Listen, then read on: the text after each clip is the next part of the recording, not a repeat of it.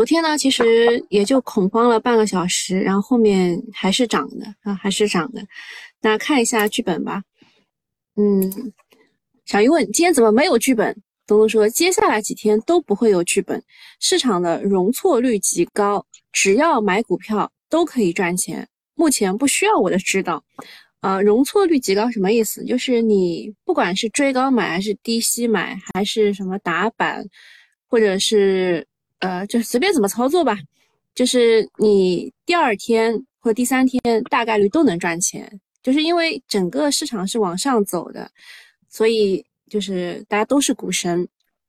小云说：“那就满仓满容卖房卖老婆买进股票吗？”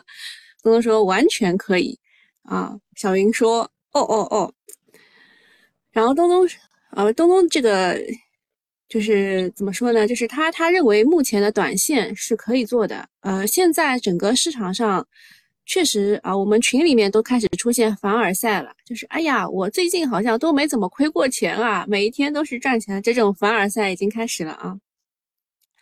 嗯，花哥哥写的说。莫担心啊，就是不要担心。呃，我我昨天发现了一个情况，就是就是很多自媒体啊，他们写的东西都是以莫慌、莫担心什么什么之类开头的。啊，就不要担心，上证震荡之后会继续往上，科创板持续上行出现了调整趋势没有问题，几天后又继续前行，但是需要精选个股操作。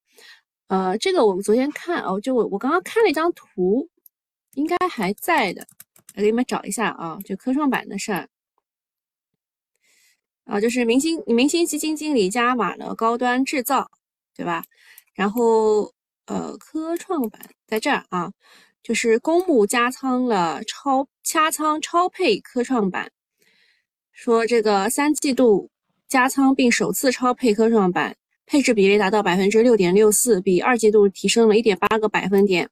在基金经理眼中，当下科创板投资是科创板投资的新起点。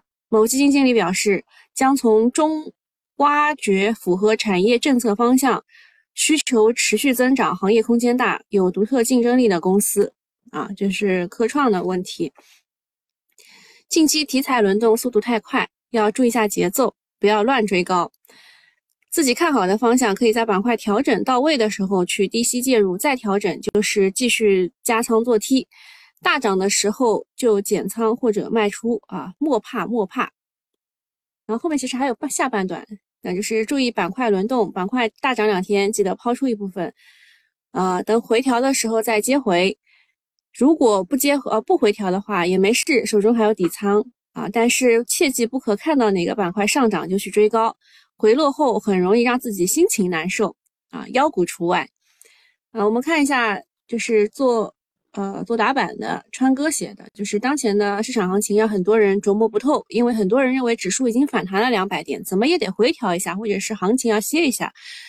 然后事实上呢，是整个周末不仅券商和专家，还有私募机构，就李贝嘛，对吧，都在吹右侧买点的到来。这时候去看空毫无意义，因为很明显行情已经进入上半场了。所谓上半场行情的特点，就是有点类似于今年五到六月份会出现百花齐放的局面，即轮动的板块热点比较多。比如说最近呢新能源、信创，还有消费电子、新冠药、供销社、旅游、体育等等，就这种轮动比较多嘛，就让大家不太好参与。这其实是一个正常的现象，因为在行情修复的初期，资金也在试盘，找到啊，直到找到一两个。持续性比较好的方向，那么他们就会开启呃发起总攻，那时候行情则进入下半场，所以目前不要慌，持股待涨即可啊！就是所有的所有的人啊，就是有用三根大阳线改变了信仰，因为呃就是一万亿嘛，市场连续保持在万亿之上其实是不容易的，就证明呢，就是市场场子已经开始热起来了。啊，那希望呢就是大家能够添砖加火啊，添砖加瓦，就是就加点柴吧啊，就不不要一下把它浇灭，把热市场热情浇灭。啊，为什么呢？因为我们现在是炒妖股的时候了，就跨年行情快要到了啊。待会儿给你们讲，那么我看了一个比较中性的观点，我个人觉得我稍微要跟大家讲一下，就因为我看大家情绪都起来了，就花哥哥还稍微理性一点，觉得不要去追涨，调整的时候去买啊。好多人都觉得追涨也没事儿，反正能继续涨。就我我觉得我稍微要讲一下，就看了不少券商的观点是集体唱多，说右侧买点已经出现啊。财经新闻就喜欢推送这些东西，但是。这类的观点都不用特别在意，因为我们听到的永远是片面的声音，市场的价格才是全部参与者观点的综合体现。那如果大家都看多，市场一定早就涨上去了。之所以它现在还处在现在的位置，就是因为多空目前在这个位置达成了平衡，而我们只听到部分的多头或者空头的声音。啊，就在这边不是看空啊，主要就是啊，不要去用那些没用的东西。啊，没不要去看他们的观点，他们的观点是他们的观点，会干扰你，啊，所以啊，市场呢它是有规律的，规律就是牛市总会到来，但是不知道什么时候来，我们要把握住的是它总会来这件事情，就是你可以去潜伏，对吧？比如说拉升的时候你就卖，然后对于对于这个牛市总会来这件事情，我们是可以把握住的，但是我们不要一直在想什么时候会来啊。然后还有很多人说，呃，这个高高抛低吸很难，对吧？就是难点不在于这个低买高卖，而在于拿不住和舍不得。低买之后还会继续跌，就会怀疑自己的判断，然后就拿不住了，啊，总想先卖了，然后再到最低点再把它买回来，这不可能，对吧？因为它行情什么时候反弹，这是资金说了算，不是我们说了算的。高卖也是一样的，股市天天。创新高赚大钱，卖了也觉得呃少赚了，不舍得，总想把最高点这个鱼全部吃完。这个就是我们现在的心情啊，就是现在它不是在往上涨嘛，大家的心情就是不舍得卖啊，不舍得卖。其实花哥哥说的对的，大涨两天可以先卖掉一些，然后呃把自己的利润垫做出来。好，下面讲一下，就是昨天大家在讨论的世界杯魔咒。昨天不是有什么八部门发了一个体育的事儿嘛？对吧？呃，然后还有些人说这个是为世界杯做呃做预热啊。今年是有世界杯的，时间还蛮晚的，就是十一月二十一号到十二月十八号啊这段期间。不知道你们有没有听说过世界杯魔咒啊？没有听说过也不要紧，因为再过几天你就可以听到有人在到处在说这个事儿了。呃，魔咒的内容就是世界杯期间股市会大概率会下跌，还有种种配套的解释。比如说世界杯期间要熬夜啊，要看球，所以大家都没有精力看盘，很多人就会选择清仓。哎，但是这一次的时间，因为它是在这个中东，对吧？是在是在什么卡塔尔，对吧？所以它的时间对亚洲人还是比较友好的，不需要在凌晨就开始要定个闹钟去看，它应该是晚上九点多吧，对吧？反正我不知道这魔咒是怎么传出来，但是统计了一下啊，在呃近六届啊，就是在这边啊，近六届世界杯期间，这个是 A 股，然后这是美股，这是港股的表现，没有发现什么魔咒啊，有有涨有跌，有涨有跌，就六届当中三三届是涨的，呃，还有三届是跌的，然后这边右边这个呢是呃，就是世界杯。开始之前的那一周，啊，倒反而跌的会比较多一点啊，所以这个只是统计学上的概念。好，下面一件事情是美国的中期选举，中期选举如果啊，中期选举选的是参议院和众议院的委员，然后其实就是就民主党和共和党在在 PK 嘛，谁谁的委员能够夺得更多的席位。呃，这个结果的话，早的话会在美东时间，呃，十一月八号晚上的七点到八点之间出来。那如果选情比较激烈的话，会推迟几天。所以它是美东时间啊，所以我们今天是得不到消息的啊。目前呢，共和党拿下众议院的概率会比较大一点。然后众议院主管的是财政安排。然后现在争夺的焦点是能不能够啊，共和党再去拿下参议院。参议院呢是主管呃人事任命，呃，他拿下参议院的概率是百分之四十到五十之间啊，呃，就是有些有些人是这样说的啊，税王就是拜登啊，就是在接下来两年彻底成为跛脚鸭啊，这句话一直听到啊，大概是所有的媒体都喜欢这句话。那现在的话，参议院和众议院是由于川普的失利嘛，都握在了民主党手里。嗯，现在现在川普不知道啊，他如果要参与下一届美美国总统选举的话，会在十一月十四号左右宣布。所以，呃，看戏吧，看戏吧。就是，呃，川普上的话，对中国会比较好，对美国的股市也会比较好啊。他在任的时候，通胀只有百分之一点四，然后拜登的时候是百分之八以上。那么，呃，CCTV 呢，对整个的美国中期选举做了一个主题报道啊，说就是大家关心的问题，百分之五十一是经济和通货膨胀啊。然后，呃，美国。他们受访者有百分之四十九倾向于投给共和党的候选人，百分之四十八投给民主党的候选人啊。好，那个昨天我不是写复盘嘛？啊，复盘就是接着奏乐接着舞，对吧？这个昨天美股呢也是涨的，但是我们现在 A 股走的是独立行情，也不用看美股。下面讲一下美国施压日本、荷兰围堵中国芯片，外交部回应不是堂堂正正的大国所为。呃，这个这个事儿呢，这个事儿呢，其实是这样的。如果呃，拜登啊，就税王他要去应对国内的选情，就中期选举的话呢，他会对中国施更大的压力。就是就是在他们政客的眼中呢，就是中国是假想敌，就打压假想敌的话，会给他自己的这个这这个叫什么民众支持率。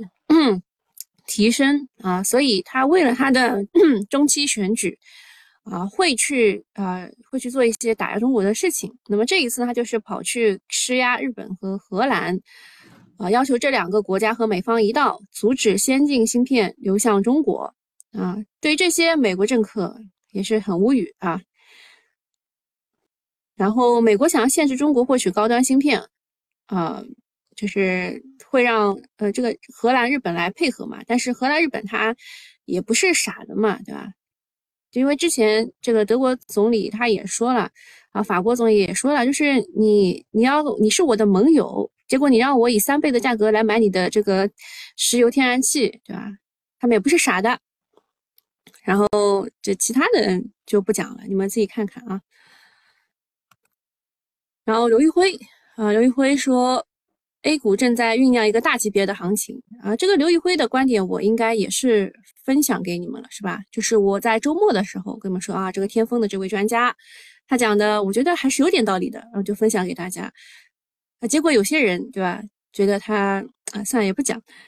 就是我觉得他讲的有一些道理，然后呃，这个什么私募魔女李贝对吧，他也发了文章说，站在新一轮牛市的起点上。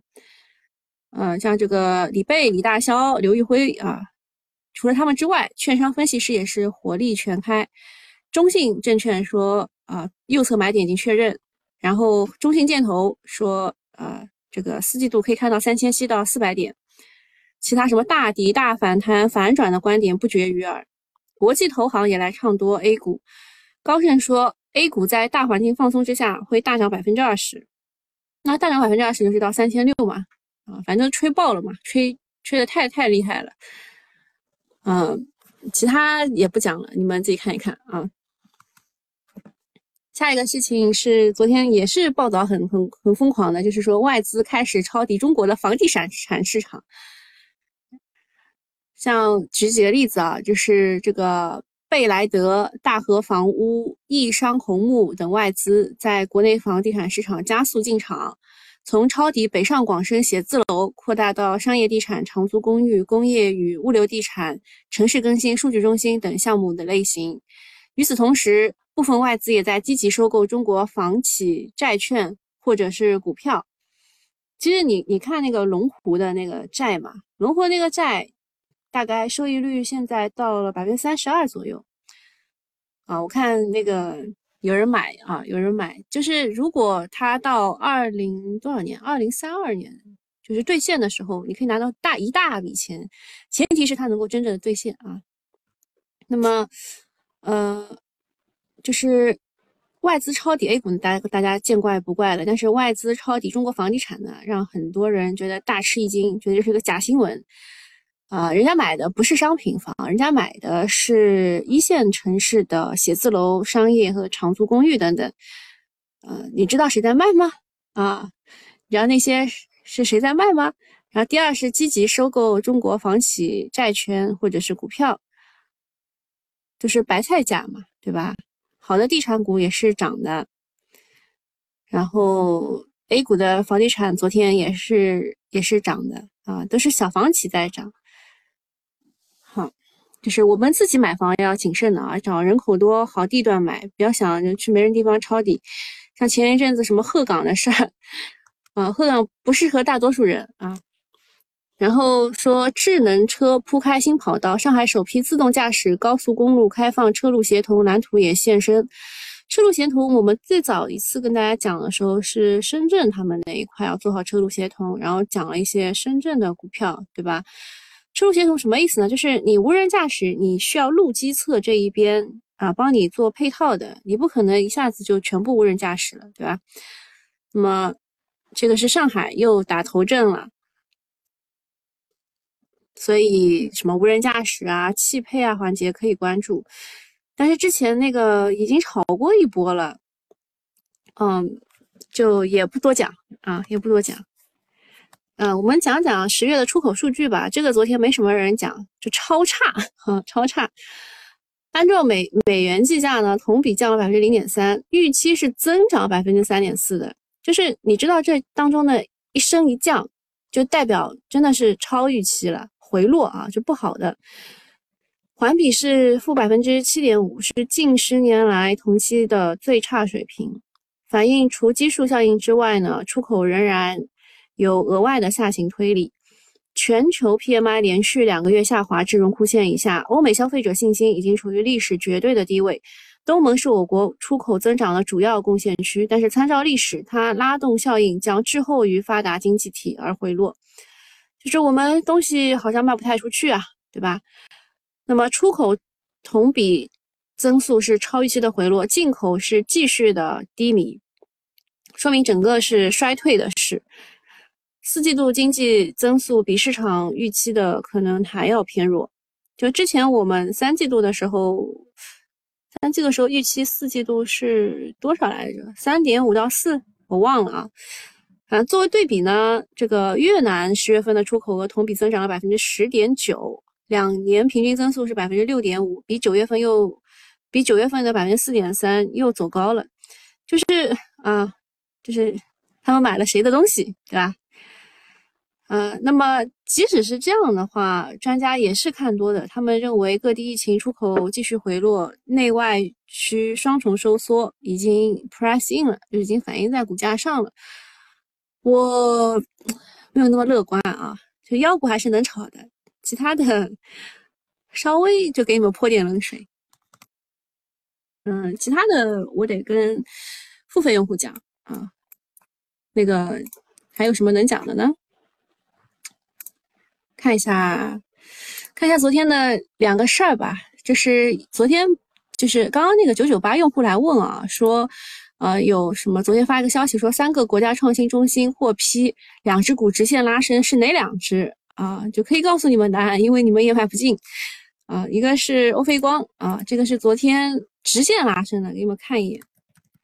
昨天你看是这种直线拉升的，只要手速快还是能买进的，但后来就真的是不行。这个现在集合竞价是顶一字啊，目前来说是顶一字。然后华丽家族就不行了，它在集合竞价期期间可以撤单的啊，现在还可以还可以撤单，这个期间就已经已经跌下来百分之五了，就不行啊。然后昨天不是讲这个呃这个这个这个叫呃题题材嘛，博彩这个概念，哎这个可以讲，因为你们也买不进，这可以讲啊，跟大家讲一下，这是啊就昨天昨天写。看一眼啊，哎，我写到哪去了呀？哎，我漏了什么吗？我看一眼去。哦哦，在这，在这，就是竞猜型体育彩票，这个说是中国社会科学院体育彩票研究课题组十一月七号公布了体呃竞猜型体育彩票发展蓝皮书啊，就是说这个竞猜型体育彩票是传播体育文化、吸引人们关注体育赛事、参与体育运动的重要载体啊，它的怎么怎么好。那么当时呃，就是昨天晚上写的啊，就是说这个中体产业它其实是呃。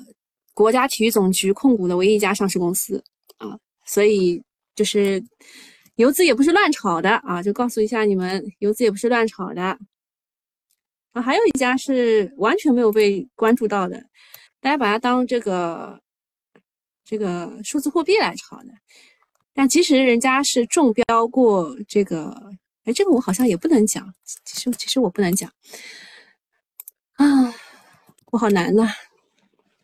博彩概念，这个就是昨天这 个直接拉升的这些板块啊个股，什么姚记科技打扑克牌的，也是博彩概念。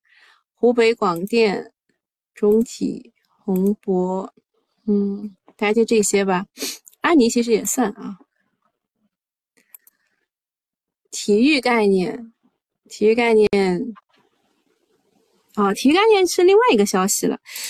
啊，我怎么这么忙啊？我昨天写写了很多啊。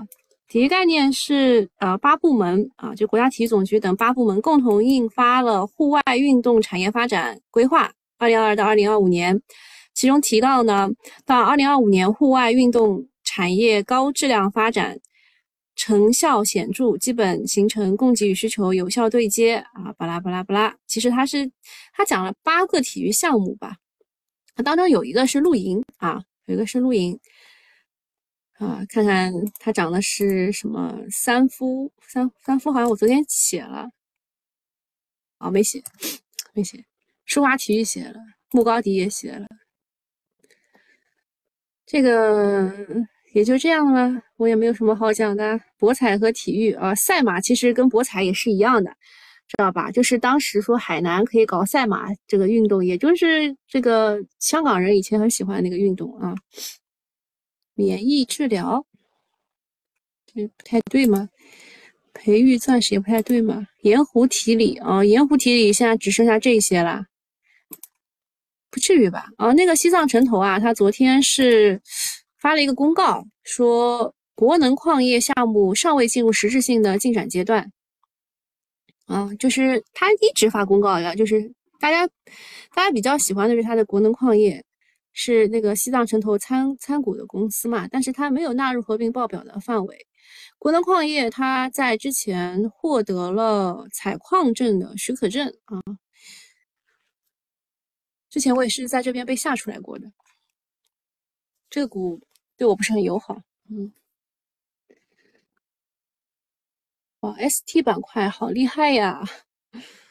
今天炒妖股，大家都想起炒 ST 了。嗯，这个是气溶胶啊，气溶胶我昨天有跟你们讲过吧？九九八用户，华森怕是要成年成为跨年妖股了。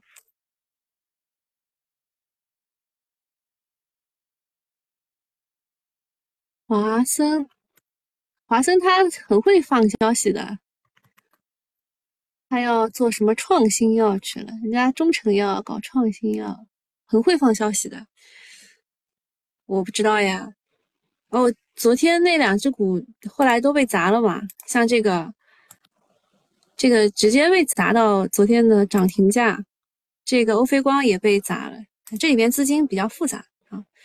然后中体产业也被砸了。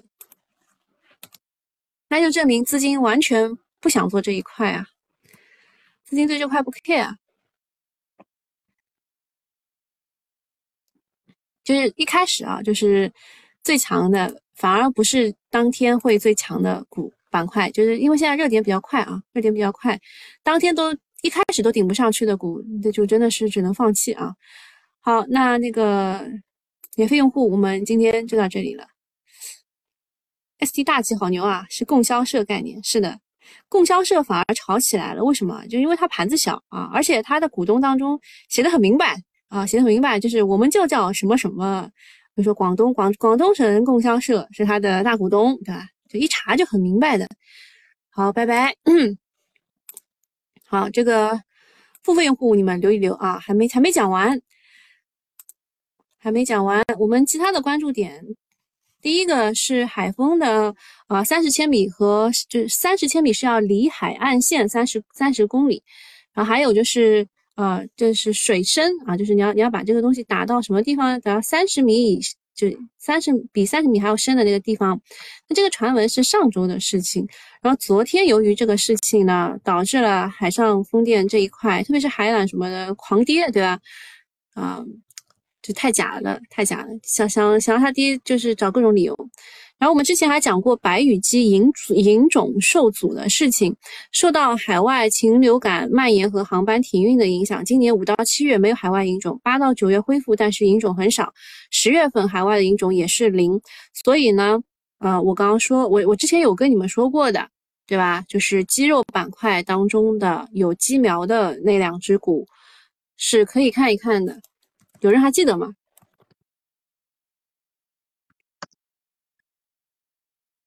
鸡肉当中那两只股，哎，我真标出来了，都已经，一个是民和股份，一个是益益生益生股份。啊，这两个是鸡苗比较多的，嗯，然后下一个是陕西煤业，它会提高它的现金分红的额度，那它一直是现金分红的大户，然后按照百分之六十的分红比例算呢，它要它要分两百一十亿出来。对应百分之十左右的股息率，对大机构来讲，持有不动拿到现金回报就可太香了。然后工信部呢也发了这个智联呃智能智能网联汽车上路的通知，像昨天上海呢也是说了要做这个车路协同这一块，所以呃就是像什么智能化芯片、地图、激光雷达、中控等等。有机会还是可以去挖掘的。下面呢，就是葛卫东，他参与了香电股份的定增。葛卫东以前是做是做这个半导体啊，最早的时候是做这个期期货做做做的做成功了，然后就去参与半导体的定增。还被套着呢啊！然后他现在呢是参与了香电股份的定增，发行价十七点六元，配额是两点七亿元。大佬好像嗅到了什么，下半年接连参与了绿的斜波、荣百科技、香电股份的定增，定增价十七块六，也是地板价啊！就他他去一级半市场去抄底，八折优惠是真的香。然后八部门联合印发是这个到二零二五年。户外体育总规模要超过三万亿，这个消息刚好配合了世界杯的预热，炒了一波体育彩票和啤酒。嗯，这个其实除了我们说的体育彩票和啤酒以外，还有像什么 Mini LED 屏，我们上周其实讲过的，像什么海信，对吧？海是海信视像，对吧？就是它其实是参，就是提供了这个世界杯的这个 Mini LED 的屏，还有什么旅游 VR 等等，也都是受益的。下面讲一下气凝胶，气凝胶关注度比较高，是因为比亚迪的气凝胶使用范围从高端产品扩展至全系。因为使用气凝胶这个东东啊，就给给这个车降温啊，这基本上是用用来给车降温的。你就觉得它还很贵，对吧？那它的口径是国内会有四百万辆，出口海外一百万辆，预测二零二三年也不过是八百五十到九百万辆。那上市公司有泛亚微透。晨光新材和高兰股份，我刚瞄了一眼，好像泛亚微透是涨的，对吧？泛亚微透是涨的，就证明昨天其实有人已经进去了。嗯，晨光新材，哦，直接一字了，这个没办法，这个没办法。然后高兰股份。高兰股份没有，没有，因为高兰本来是也是做液冷这一块的，它那个气凝胶要到，哦，这个气凝胶有五亿的营收，预计明年会翻倍。那你们就对标着炒吧，啊，就这三家公司。